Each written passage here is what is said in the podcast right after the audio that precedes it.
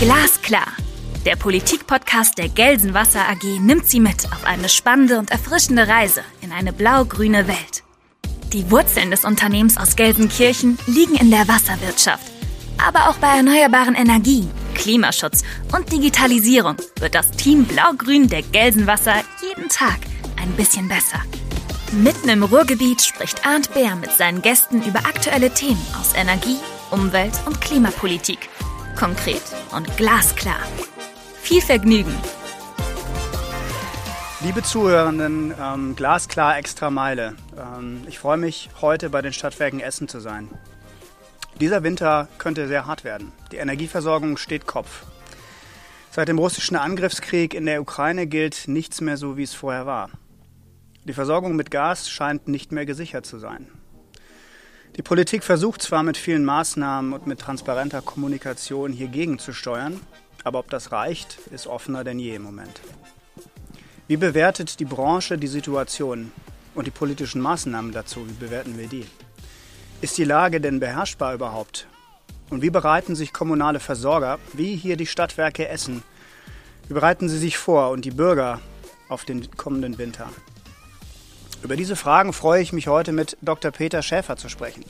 Er ist seit 2014 Vorstand bei den Stadtwerken Essen und verantwortet dort seit 2017 als Vorsitzender des Vorstandes den technischen Geschäftsbereich. Zuvor war er mehrere Jahre Mitglied der Geschäftsführung bei der E.ON Energy Sales GmbH in München. Und er verfügt über langjährige Erfahrung in der Energiewirtschaft aus seinen Tätigkeiten bei der E.ON Ruhrgas AG und der E.ON Vertrieb Deutschland GmbH. Lieber Herr Dr. Schäfer, schön, dass ich heute hier sein kann und wir sprechen können. Herzlich willkommen, Herr Bär. Ich freue mich auch. Herr Dr. Schäfer, ganz kurz gefragt, wo ist das Problem, was wir kriegen könnten bei der Wärmeversorgung im nächsten Winter? Das Problem liegt einfach daran, dass wir heute nicht wissen, in welchem Umfang wir in Zukunft äh, russisches Erdgas zur Verfügung haben. Sie wissen, die Gaslieferungen sind jetzt aktuell auf, ich glaube, null runtergefahren durch die Wartung der Nord Stream 1 und wir wissen heute nicht, ob und in welcher Form die Lieferungen wieder aufgenommen werden. Das heißt, wir müssen uns auf ein Szenario vorbereiten, dass wir kein Gas in den nächsten Monaten auf, aus Russland bekommen werden. Ob das so kommt, wissen wir heute nicht. Der Ausfall des russischen Erdgases wäre aber sehr gravierend. Wir müssen uns vor in Erinnerung äh, führen, dass vor der Krise, also beispielsweise vor im Jahr 2020, beginnend auch noch 2021, der Lieferanteil aus Russland bei etwa 55 Prozent lag.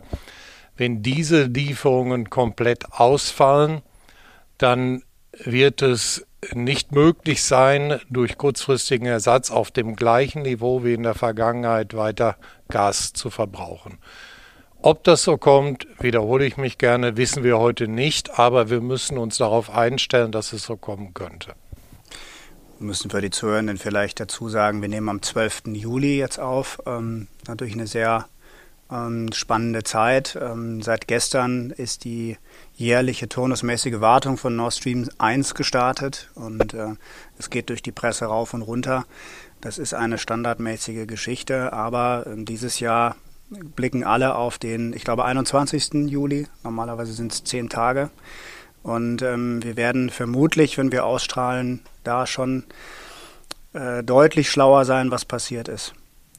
Nach der Frühwarnstufe hat der Bundeswirtschaftsminister jetzt Ende Juni sich dazu entschlossen, die zweite Stufe des Notfallplans auszurufen, des Notfallplans Gas. Das ist im Moment der Status, in dem wir sind. Was bedeutet dieser Notfallplan oder dieser Status im Moment für Stadtwerke?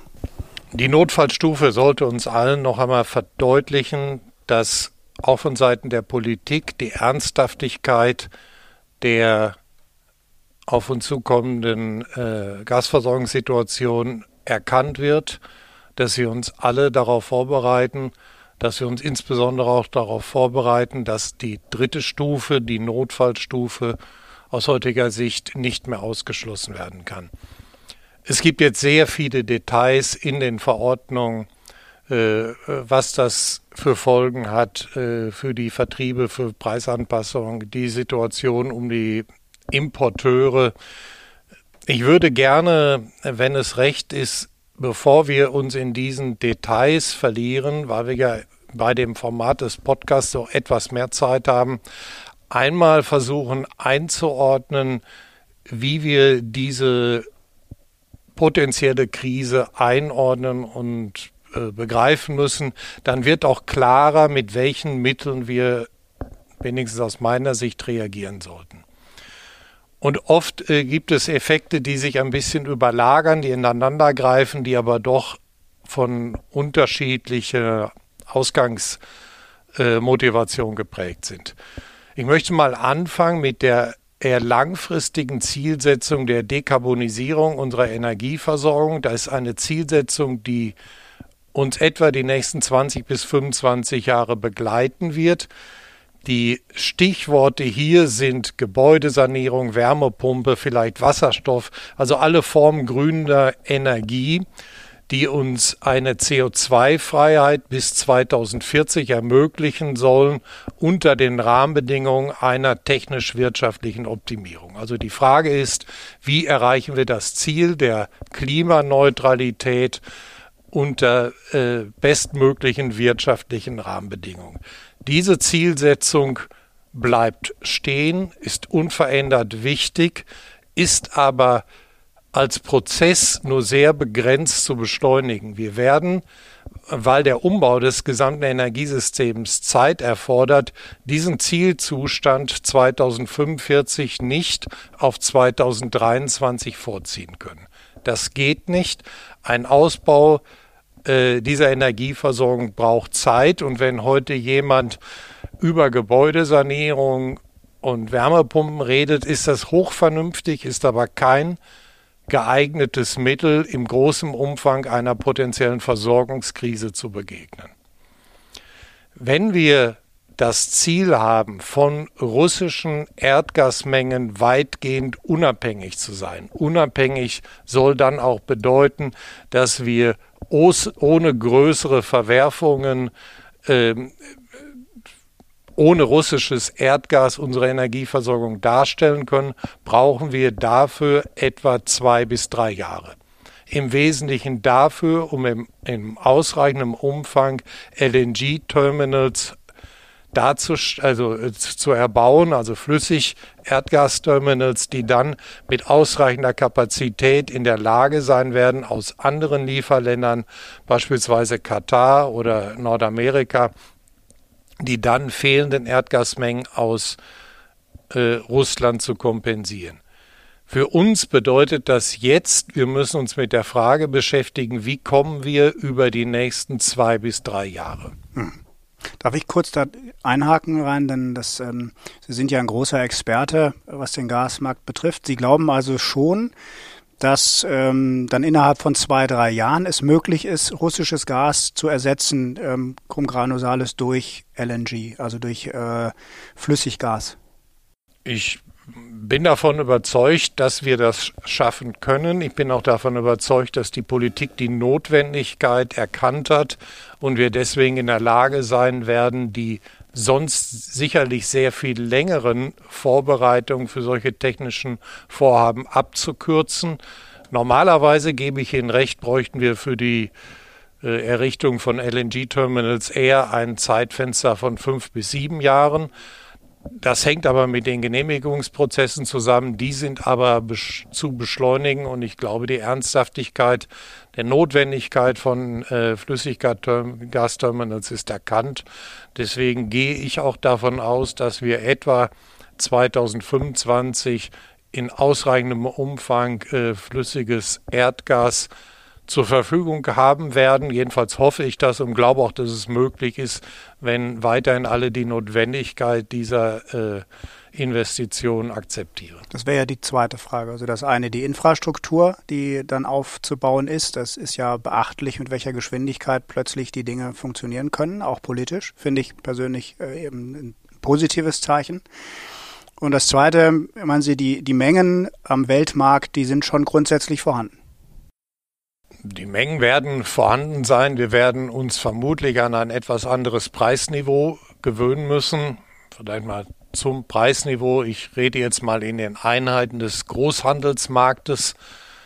Da lagen wir vor der Krise bei etwa 15 bis 20 Euro pro Megawattstunde, liegen jetzt aktuell in der Größenordnung 120 bis 150 Euro pro Megawattstunde, also bezogen auf den Großhandelsmarkt etwa um den Faktor 7 höher. Und ein, das Preisniveau, was sich einstellen wird, wenn wir im großen Umfang äh, flüssiges Erd, verflüssigtes Erdgas importieren werden, wird sicherlich irgendwo dazwischen liegen. Ich möchte jetzt ungern äh, mich festlegen, weil ich es auch gar nicht weiß, aber es ist nicht sehr wahrscheinlich, dass wir das Vorkrisenpreisniveau wiedersehen werden.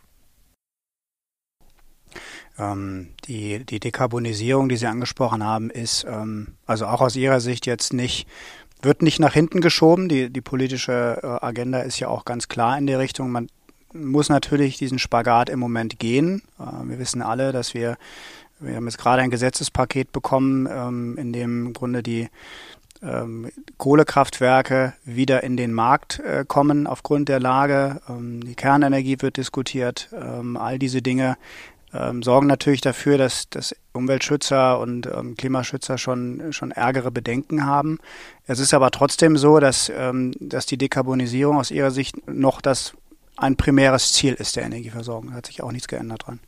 Ich denke äh, eher sogar, dass die aktuelle Gaskrise zur Beschleunigung der Dekarbonisierung beitragen wird. Wenngleich, Sie hatten es richtigerweise erwähnt, der jetzt notwendige Wechsel von Gaskraftwerken zu Kohlekraftwerken ist temporär natürlich kein gutes Signal für den Klimaschutz, sondern das ist ein Kompromiss, den wir machen müssen zur Krisenbewältigung oder zur Krisenabwehr, wie auch immer man das definieren möchte.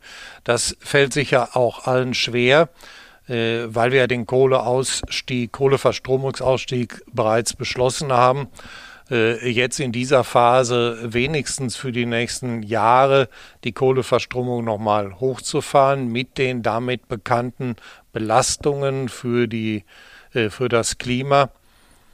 Ähm, aber das ist eben ein Abwägungsprozess und es gehört in die Kategorie, in die Fragestellung, wie kommen wir durch die nächsten zwei bis drei Jahre.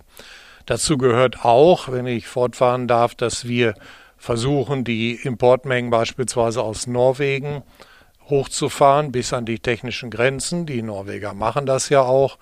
Wir werden in diesem Winter, wenn alles gut geht, einen schwimmenden Flüssiggasterminal an der deutschen Nordseeküste in Betrieb nehmen. Der hat nicht die Kapazität, die ausreicht, um das russische Erdgas vollständig zu kompensieren, hilft aber dabei und es gibt verschiedenste äh, Mechanismen, die jetzt greifen, um den Erdgasverbrauch äh, insgesamt zu reduzieren. Ein Mechanismus, quasi ein Marktmechanismus, entsteht durch den hohen Gaspreis selbst. Das ist für viele, insbesondere industrielle Gasabnehmer, die die Möglichkeit haben, auf andere Energieträger umzusteigen, momentan weniger attraktives Gas zu brauchen. Das ist auch ein äh, wesentlicher Effekt des äh, Verbrauchsrückgangs der letzten Monate, ist im Wesentlichen ein Preiseffekt. Wir werden äh, aber versuchen müssen, weitere Effekte zu heben, dadurch, dass wir insbesondere auch diejenigen, die heute als geschützte Kunden bezeichnet werden, dazu motivieren, alles zu tun, ihren Gasbedarf so weit wie möglich runterzufahren. Also Sie sehen äh, in den letzten Wochen schon eine, einen, einen Rückgang im Verbrauch. Ja, wenn ich richtig informiert bin, äh, möchte jetzt nicht als wandelndes äh, Statistiklexikon äh, interpretiert werden, da können durchaus Fehler liegen, ist der Rückgang, den wir jetzt erleben, liegt bei, also im der Rückgang der letzten drei Monate oder letzten vier Monate im Vergleich zum Vorjahreszeitraum liegt bei etwa 15 Prozent. Die Hälfte davon ist auf auf den Temperatureffekt zurückzuführen. Der letzte Winter war wohl offensichtlich etwas kälter als dieser Winter. Und äh, der restliche Effekt, das sind dann tatsächlich Einspareffekte, im Wesentlichen vermutlich durch die Industrie bedingt. Äh, wir müssen uns auch klar machen, dass das Bewusstsein für eine äh, mögliche Gaskrise, eine mögliche Gasmangellage und die Appelle zum Gassparen, insbesondere im Privatbereich, eigentlich erst nach und nach, so seit April dieses Jahres, äh, vernehmbar sind. Und im April weiß man, läuft die Heizsaison aus. Der Privatverbraucher verbraucht das Erdgas ganz überwiegend zu Heizzwecken. Wir reden jetzt viel über Duschzeiten, äh, aber das ist eben der deutlich geringere Effekt, wenn ein verantwortungsvoller Gasverbraucher seinen Gasverbrauch reduzieren will, geht das eben vornehmlich im Winter durch Absenkung der Temperaturen im Sommer bleibt nicht viel mehr übrig, als äh, seine Duschzeiten zu minimieren. Das sind aber kleine Effekte. Entscheidend wird es werden, dass möglichst viele die Notwendigkeit einsehen, in der kommenden Heizperiode auf Komfort zu verzichten, die Heizung weniger stark zu äh, anzufahren, als es in der Vergangenheit der Fall war und hier deutliche Einspar Effekte mitzunehmen. Das ist wirklich dringend notwendig. Und jedes Format, was geeignet ist, diese Botschaft zu transportieren, ist erstmal willkommen. Sie sind ja ähm, einer der ersten oder ich glaube sogar mit, mit der erste, den ich zumindest wahrgenommen habe, der mit dieser Botschaft auch offensiv umgeht. Wir haben jetzt mehrere Interviews gegeben dazu und haben ganz klar gesagt, ähm, diese Sicherheit oder jetzt im, in freien Worten, die Sicherheit, die manchmal so suggeriert wird, die ist nicht gegeben in der Form. Es wird ähm, schwierig werden im Winter und ähm, das Zweite eben, dass man durch eigenes Einsparen durchaus auch einen Effekt erreichen kann. Ähm, haben Sie haben Sie den Eindruck, dass ähm, das bei den Menschen schon richtig angekommen ist, äh, dass es im Winter ähm, darauf ankommt, dass man selbst spart? Oder ist das im Moment noch so ein, ein Reden gegen Windmühlen, weil jetzt natürlich der Sommer jetzt beginnt und äh, keiner diese Betroffenheit so richtig hat? Also mein Eindruck ist, äh, dass die Botschaft immer mehr verstanden wird. Ich bin ja auch beim besten Willen nicht der Einzige, der äh, diese Botschaft äh, verbreitet, sondern es gibt ja viel prominentere Vertreter, die das auch erzählen. Äh, und wir Aber bei Ihnen kommt es aus der Branche. Also es ist, ich, ich glaube ich, schon auch viel wert, dass, dass jemand selbst, wie Sie gesagt haben, der auch Gas verkauft oder der als Stadtwerk auch für Versorgungssicherheit steht. Und ich glaube, dass Ihnen da schon, ähm, also mindestens genauso viel, wenn nicht sogar mehr abgenommen wird, ohne jetzt Politikern zu nahe treten zu wollen. Gut. Und es ist ja gar nicht meine Aufgabe, die Politik zu kommentieren. Das könnte ja selber viel besser. Aber lassen Sie mich bitte da zwei Aspekte äh, zu bringen, die, glaube ich, beide wichtig sind und man kann sich, glaube ich, von beiden Aspekten motiviert fühlen, selber seinen Beitrag zu leisten. Wir haben einmal die im Äh, festgelegte Unterscheidung zwischen geschützten Kunden und nicht geschützten Kunden. Die geschützten Kunden sind im Wesentlichen die Haushaltskunden, alle kleinen Kunden und die nicht geschützten Kunden sind, ich vereinfache etwas, sind die großen Industriekunden, Gewerbekunden. Wir könnten jetzt uns vorstellen, dass wir bis zu einem bestimmten Ausmaß eine Reduktion von Gasliefermengen dadurch ausgleichen, dass wir nicht geschützte Kunden, also Industriekunden vom Gasnetz nehmen. Das hätte, wenn wir das äh, komplett und ohne weitere Differenzierung durchführen, eine ganz dramatische Auswirkung auf die Wirtschaft, auf die Arbeitsplätze, auf die Inflation, auf all das, was den Wohlstand in unserem Land ausmacht. Das äh, ist ohne, ohne Zweifel ein, ein, ein Szenario, wo wir alle alles für tun müssen, wenn wir es schon nicht verhindern können, dann noch wenigstens so weit es geht abzudämpfen. Weil das hilft auch dem geschützten Kunden nichts, wenn er zu Hause in einer warmen Wohnung sitzt, aber keinen Arbeitsplatz mehr hat. Oder wenn er in der warmen Wohnung ist und die Inflation noch weiter galoppiert und sein Geld nicht mehr den Wert hat, äh, den es vielleicht in der Vergangenheit hat. Es gibt ganz viele Gründe, die dafür sprechen, dass jeder gucken muss, wie er seinen Beitrag leisten kann. Also Schutz der Industrie, Schutz der Arbeitsplätze, Schutz der Volkswirtschaft ist ein Ziel, was uns alle angeht.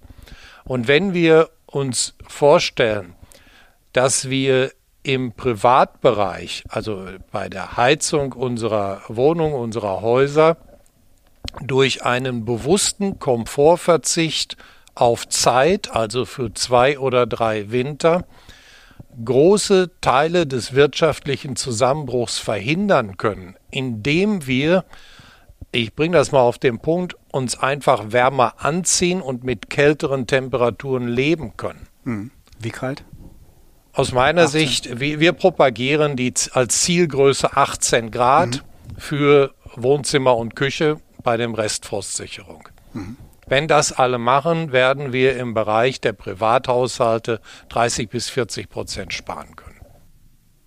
Das ist natürlich schon eine Größenordnung, die ist, glaube ich, auch eingängig, dass das auf jeden Fall ein Faktor sein kann. Ähm, ich glaube, unter 18 Grad wird auch schon teilweise diskutiert. Da bin ich jetzt wirklich kein Experte, aber da kann es dann auch teilweise mit Schimmel Schwierigkeiten geben und so. Ne? Also ich bin auch kein Experte, äh, äh was die Schimmelbildung angeht. Nur äh, die Schimmelbildung, äh, die kommt erstens nicht über Nacht. Und äh, wenn es darum geht, dass wir eine, einen wirtschaftlichen Zusammenbruch dadurch begrenzen, dass wir an vereinzelten Stellen Schimmel finden, den wir anschließend wieder beseitigen, dann ist das wahrscheinlich das geringere Übel. Mhm. Aber äh, bei 18 äh, Grad haben wir, glaube ich, noch nicht mit Schimmelbildung im großen Umfang zu rechnen. Aber auch das sind äh, jetzt keine Trivialitäten. Auch da müssen möglicherweise Gesetze angepasst werden, damit das passiert. Wir müssen uns nur vorstellen, was wir erreichen können, wenn wir auf Komfort verzichten. Übrigens ist 18 Grad, wir sind jetzt im Juli, ist schön warm, ist wirklich kalt, also ohne Pullover geht das nicht. Mit Pullover geht es aber eben doch. Also Pullover, dicke Socken, alles was dazugehört. Äh, man kann das aushalten, wenn man sich kleidet, ist es nicht so schön. Wir werden hier übrigens in diesen Räumen im Winter auch nur auf 18 Grad heizen. Also Sie haben halt mit, bei, für die Stadtwerke Essen die Entscheidung getroffen, dass Sie auf 18 Grad gehen. Wir werden das machen, also das, sofern sich das mhm. technisch genau steuern lässt. Also wenn Sie jetzt hier mal messen werden, ich lade Sie gerne im Dezember nochmal ein. Vielleicht haben wir gerne. dann auch mal irgendwo 19 Grad oder 17 Grad. So ganz genau kriegt man das ja nicht hin, aber wir werden ja. dann etwas anders gekleidet hier sitzen vermute ich mal. Ähm, also immer unter der Voraussetzung, wir sind dann noch in einer potenziellen Gasmangellage. Das ist jetzt nicht ein Element des Klimaschutzes, sondern ein Element der Krisenbewältigung. Also Komfortverzicht zur Krisenbewältigung. So, das ist der eine Block. Der alleine lohnt es schon, sich dafür anzustrengen und auch auf Komfort zu verzichten und auch vielleicht eine dickere Decke im Winter zu nehmen, damit man es im Schlafzimmer aushalten kann. Also das, das geht, das haben die unsere Elterngeneration, Großelterngeneration auch ausgehalten. Die sind auch durch die Winter ne? gekommen. Hm. Und wir müssen eben versuchen, für die nächsten zwei bis drei Jahre mit dem Komfort auszukommen, mit dem unsere Eltern auch ausgekommen sind. Das ist zu schaffen. Dadurch vermeiden wir einen Zusammenbruch unserer Wirtschaft. Der zweite Punkt, den möchte ich wirklich vorsichtig formulieren, weil äh, es, also Panik ist kein guter Ratgeber, äh, aber es ist auch nicht auszuschließen, dass bei einem kalten Winter wir alleine mit der Abschaltung der nicht geschützten Kunden nicht auskommen werden. Und wenn man sich jetzt vorstellt, wir haben gedanklich zwei Situationen, in die wir laufen können. Situation eins ist, wir als Gesellschaft sehen die Notwendigkeit ein, Gas zu sparen, tun das auch, und zwar in dem Umfang, äh, den, den wir schaffen, also zum Beispiel, dass man auf Komfort verzichtet, dass man die Schwimmbäder kalt lässt, dass man ähm, also all die Sachen tut, die wirklich notwendig sind und kommen irgendwie durch den Winter. Das ist zu schaffen mit Kohleverstromung, mit LNG-Terminals, beschleunigten Genehmigungsverfahren, alles was dazugehört, die ganzen Instrumente, die ja von der Politik auch bespielt werden, in der Kombination mit einer sehr großen Selbstdisziplin der privaten äh, Grasverbraucher und werden mit Komfortverzicht durch diesen und den nächsten Winter kommen. Da können wir durchkommen, selbst wenn wir gar kein Russ äh, russisches Erdgas mehr beziehen. Szenario 2. Wir bringen diese Disziplin nicht auf, heizen weiter wie bisher, ergehen uns in den Diskussionen über eigene Rechte, äh, verlassen uns auf den, zu, auf den Status des geschützten Kunden, also die, der, der ganze Mechanismus, der uns ja auch bekannt ist, auch diese. Mhm. Ähm, Dieser Status der geschützten Kunden, vielleicht, wir haben ja auch viele, die nicht aus der Branche zuhören. Vielleicht können Sie da nochmal einen Satz, zwei dazu erklären. Das ist ja eine, eine gesetzliche Logik oder ist eine, die, glaube ich, sogar aus Europa kommt. Die ist irgendwann mal aufgeschrieben worden. Ähm, wie, wie ist das? Ich meine, dieser Begriff, der suggeriert natürlich, dass da ähm, ganz klare Fronten sind. Der eine ist geschützt, der andere nicht. Ähm, wie ist das zu beurteilen? Naja, es äh, digitalisiert einen Vorgang, der eigentlich nicht in, in zwei Teile äh, auseinandergenommen werden sollte, sondern man sollte stattdessen überlegen, was ist für die Gesamtheit äh, der Gesellschaft der richtige Weg, um mit einer Gaskrise umzugehen. Und dazu gehört eben nicht, dass der eine, nämlich der Industriekunde, auf Null zurückfährt und der andere, nämlich der Privatkunde, äh, sich um diese Krise nicht kümmert.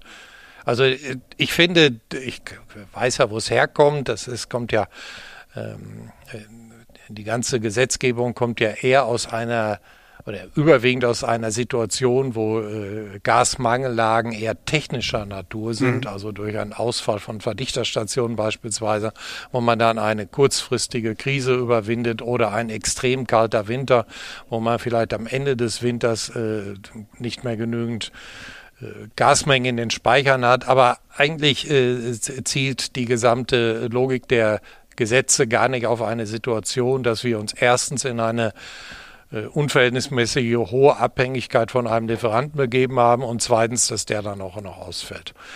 Also bevor wir jetzt zu lange über die Begriffe reden, also der geschützte Kunde ist der Privatkunde, äh, sollte man lieber darüber nachdenken, was denn richtig ist, um diese Krise zu bewältigen. Aber lassen Sie mich dieses zweite schlimme Szenario noch einmal zu Ende führen. Wenn es also nicht ausreicht, die Stabilität des Gasnetzes allein durch Reduktion oder Abschaltung der Industriekunden aufrechtzuerhalten, dann ist es nicht auszuschließen oder dann wird es passieren, dass ganze Stadtteile vom Gas abgeschaltet werden. Das, das darf nicht passieren, weil wenn das passiert... Weil das technisch, technisch auch notwendig ist dann in der Situation, meinen Sie? Naja, ich kann, äh, ich, ich kann einzelne Großabnehmer abschalten, ich kann aber nicht durch die Straße gehen und jedes dritte Haus abschalten. Ja. Mhm. Äh, was man dann technisch macht, man schaltet einen ganzen Stadtteil ab oder eine ganze Stadt oder eine ganze Region. Und wenn man eine Stadt abschaltet und da ist ein Krankenhaus, ein Altenheim und sonst was drin, dann sind wir in einem Szenario, was wir unbedingt vermeiden wollen. Und wenn wir jetzt überlegen, Variante 1, ich diszipliniere mich auf 18 Grad und warmen Pullover oder und komme durch den Winter Variante 2, ich diszipliniere mich nicht und dann in der Katastrophe, dann ist ziemlich einfach, welche Variante man gehen sollte. Absolut. Ich glaube, man kann die, die Botschaft gar nicht ähm, breit genug tragen. Ich hoffe sehr, dass es ankommt. Wir werden ähm, sicherlich in einigen Wochen dann schon deutlich schlauer sein, wie die Situation ist. Ich habe ähm, ein Zitat, was ich Ihnen noch kurz vorspielen würde für einen weiteren Aspekt, ähm, der damit zu tun hat. Ich hatte die Tage ein Gespräch mit, mit Dietmar Brockes von der FDP ähm, hier aus dem Landtag und er hat zu mir in Glasklar das Folgende gesagt. In der Vergangenheit haben wir ähm, zu stark, ähm, zu sehr äh, rein das Thema ähm, Klimaschutz äh, in den Fokus genommen. Wir müssen es immer in dem Dreiklang äh, sehen und deshalb, wenn jetzt das Thema Versorgungssicherheit ähm, in den Fokus gerückt ist, dann bitte ich darum, aber auch die Bezahlbarkeit und auch ähm, die ähm, Klima- und Umweltproblematik mit zu berücksichtigen, so dass wir nicht heute Entscheidungen treffen, die wir morgen oder übermorgen schon wieder bereuen und äh, revidieren müssen. Ähm, das muss einfach der Anspruch der Politik sein. Bezahlbarkeit, Herr Dr. Schäfer. Wir haben, Sie haben die Preise gerade eben angesprochen, wie sie im Moment sind, äh, bis zu 200 Euro. Ähm, von diesem klassischen Dreiklang, den wir alle so aus der Energiewirtschaft kennen, ist im Moment offensichtlich nicht so wahnsinnig viel übrig. Mal angenommen, wir kommen durch diese Winter durch, weil wir uns für das erste Szenario hoffentlich als Gesellschaft entschieden haben, dass Sie skizziert haben gerade. Ähm, die Preise werden jetzt vermutlich trotzdem noch deutlich durch die Decke gehen. Glauben Sie, dass der Gaspreis oder auch der Strompreis zu einem sozialen, echten Faktor werden wird? Was kommt da auf uns zu die nächsten Monate? Oder auf die, die Kunden vielmehr? Ja, wir wechseln jetzt tatsächlich ein bisschen die Ebenen. Ähm, Gas wird jetzt äh, an den Beschaffungsmärkten, am Großhandelsmarkt teurer werden und diese äh, gestiegen, gestiegenen Beschaffungspreise, also müssen ja irgendwie bezahlt werden. Es geht ja jetzt um die Frage, wie man die Belastungen äh, erträglich gestaltet. Das ist aber tatsächlich jetzt eine, eine, eine Frage, also wie, wie man das hinkriegt, äh, dass man auch Preisspitzen abfedert, dass man äh, ein Solidarprinzip äh, gelten lässt. Das sind tatsächlich Fragen, die jetzt weniger der Energieversorger vor Ort lösen kann, sondern die tatsächlich von der Politik beantwortet werden müssen. Das Thema ist jetzt sehr, sehr vielschichtig. Lassen Sie mich vielleicht ein bisschen Licht äh, versuchen zu bringen in das, äh, in das ganze Preisgefüge, weil da auch oft Gerne. Sachen durcheinander geraten. Wir hatten, ich beziehe das jetzt mal auf einen, einen Privatkunden, Grundversorgung oder Sondervertrag oder sowas. Und alle Zahlen, die ich jetzt nenne, sind wirklich grob gerundet und es geht ja auch gar nicht um Vertriebsaspekte oder sowas. Ähm, wir hatten in der Situation vor der Krise, jetzt ich habe mal, muss mal gerade danach gucken, einen äh, Gaspreis an den Großhandelsmärkten von etwa 20 Euro pro Megawattstunde. Wenn man das umrechnet, sind das zwei Cent pro Kilowattstunde. Also zwei Cent pro Kilowattstunde bezahlt man an den Beschaffungsmärkten. Und bis das Gas dann beim Endkunden ankommt, wenn der es bezahlt, und jetzt gehe ich wieder nur auf den Arbeitspreis, das ist jetzt der dominierende Preiseffekt, dann kommen da verschiedene andere Preiselemente noch zu. Das ist die Erdgassteuer, die CO2-Abgabe, Konzessionsabgabe, die Netznutzungsentgelte, dann noch Entgelte für den jeweiligen Lieferanten für Vertrieb und Abrechnung. Und wir kommen dann etwa auf sieben Cent pro Kilowattstunde. Das heißt, ausgehend von einem Preis an den Großhandelsmärkten von 2 Cent werden da draufgeschlagen über Steuern, Umlagen, Netzentgelte etc. etwa 5 Cent und wir landen bei 7. Wenn wir jetzt davon ausgehen, nur mal bildlich, gleiche Rechenlogik, wir haben an den Beschaffungsmärkten nicht 2 Cent, sondern 12 Cent, also Faktor 6. Dann haben wir, äh, dann erhöht sich nicht das Entgelt für Vertrieb und Abrechnung, nicht das Entgelt für die Netznutzung, nicht das Entgelt für die Konzessionsverträge etc., die, die, nicht die CO2-Abgabe, nicht die Erdgassteuer, nur die Umsatzsteuer erhöht sich ein bisschen, dann resultiert aus dem äh, Commodity-Preis, also Preis an den Großhandelsmärkten von 12 statt 2 Cent, jetzt ein Endkundenpreis von 19 Cent statt 7 Cent.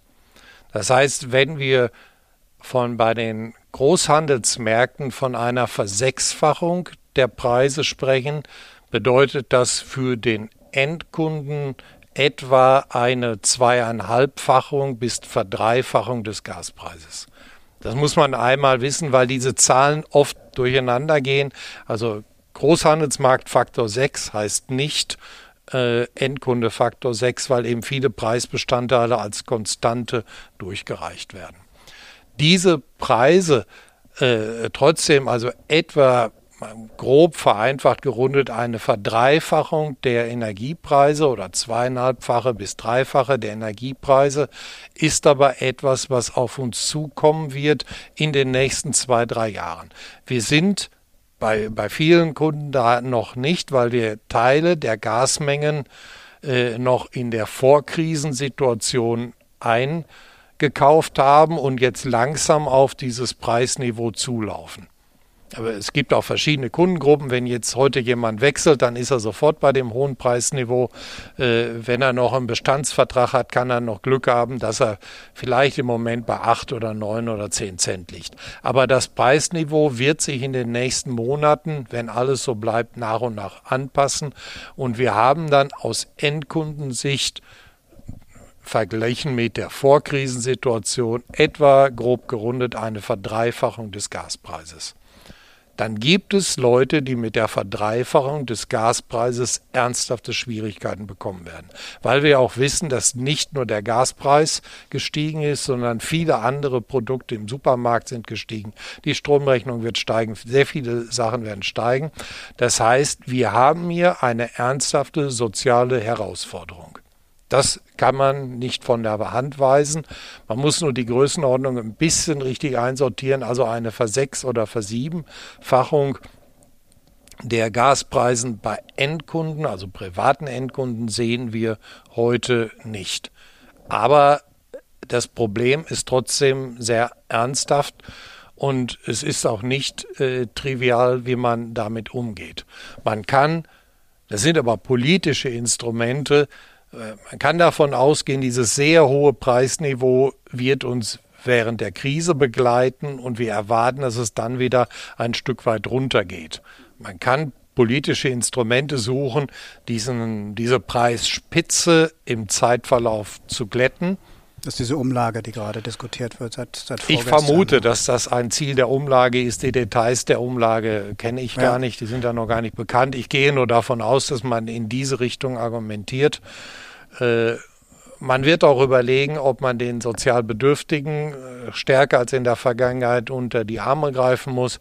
Nur das sind tatsächlich äh, Diskussionen, die von der Politik geführt werden müssen und nicht primär von der Versorgungswirtschaft.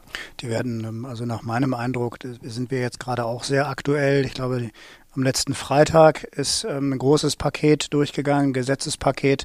Da ist vieles auch tatsächlich noch gar nicht zu Ende durchskizziert, weil einfach der, der Handlungsdruck so groß ist, dass man jetzt gesagt hat, es gibt entweder ein Preisanpassungsrecht, was man direkt durchgibt, ähm, was viele, glaube ich, nicht für die beste Lösung halten, oder es gibt eine, eine Umlage, um es so möglich, möglichst breit äh, auf alle Schultern zu verteilen, ähm, was jetzt die neue Idee ist, wo es aber noch gar keine richtigen Ausgestaltungen gibt, wie die aussehen soll. Also ähm, Politik ist da sicherlich auch auf äh, viel darauf angewiesen, in der Zusammenarbeit mit der Branche, den, ähm, da, da, die besten Erfahrungswerte zu kriegen, weil keiner so richtig weiß, wie es im Moment jetzt ablaufen wird.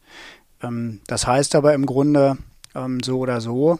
Ähm, es kommt was auf die äh, auf die Menschen zu und es ist wiederum vielleicht ähm, ein bisschen zurückzukommen zu der zu dem Aspekt, den Sie eben ausgebreitet haben, ein weiterer Grund, um mit der Energieversorgung sehr bewusst umzugehen, wenn nicht sogar zu sparen.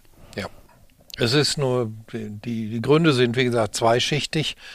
Äh, ich versuche ja auch mit meinen Argumenten diejenigen zu erreichen, denen äh, die Verdreifachung der Energiepreise gar nicht so sehr wehtut, weil sie eben sehr wohlhabend sind. Aber auch für die gilt ja, dass es ein äh, Akt der Solidarität gegenüber der Gesamtgesellschaft sein muss, den eigenen Gasbedarf so weit wie möglich nach unten zu schrauben. Selbst wenn man es sich wirtschaftlich erlauben kann, weiterhin die Gasmengen der Vergangenheit zu beziehen, sollte man es nicht tun, weil es überproportional der Gesellschaft schadet.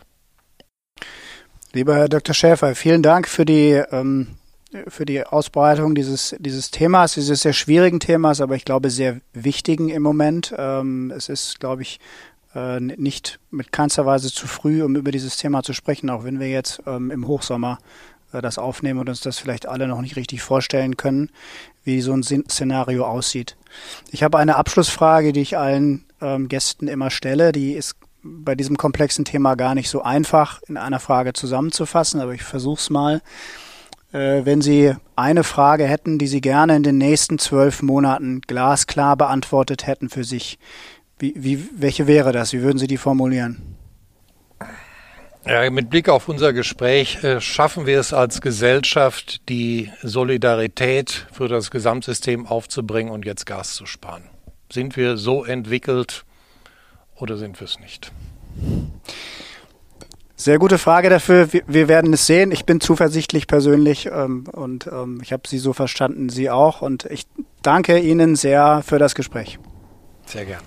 Das war Glasklar, der Politikpodcast der Gelsenwasser AG. Rund um Wasser, Energie, Klima und Digitalisierung. Wir hoffen, es hat Ihnen gefallen. Danke fürs Zuhören und bis zur nächsten Folge von Glasklar